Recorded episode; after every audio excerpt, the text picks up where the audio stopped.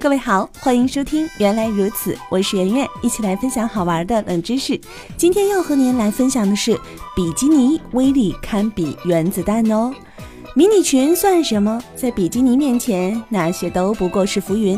比基尼它是世界上掩盖身体面积最小的泳衣，上身通过胸罩护住乳房，背后除了绳带几乎全裸，下身将三角裤衩的胯部尽量上提，最大幅度的露出了臀、腿、胯这些部位。乍一看上去，还真有点让人产生喷鼻血的感觉。其实，比基尼这个名字最初并不是指泳衣，它实际上是一个地名儿。在太平洋的马绍尔群岛中有一个无人岛，它的名字就叫做比基尼岛。据说，在一九四六年六月底，当时的美国总统杜鲁门批准在这个岛上进行了原子弹试爆。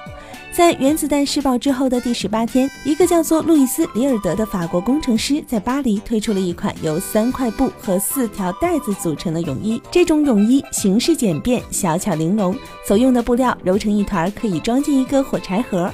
要知道，在那之前，游泳的设计都停留在遮住身体大部分的状态，而里尔德的设计则是只盖住了女人身上的三点。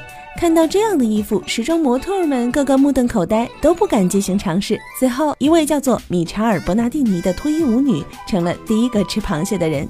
令人没想到的是，这种泳衣一经展示，顿时震惊世界。它对人们的影响绝对不亚于十几天前在比基尼岛试爆的原子弹。当时，里尔德不失时机地利用比基尼岛原子弹爆炸的影响，果断地将这种三点式的泳衣命名为比基尼。要说里尔德还真不像个工程师，他更像是一个炒作专家。不过，这种泳衣确实震撼了全世界。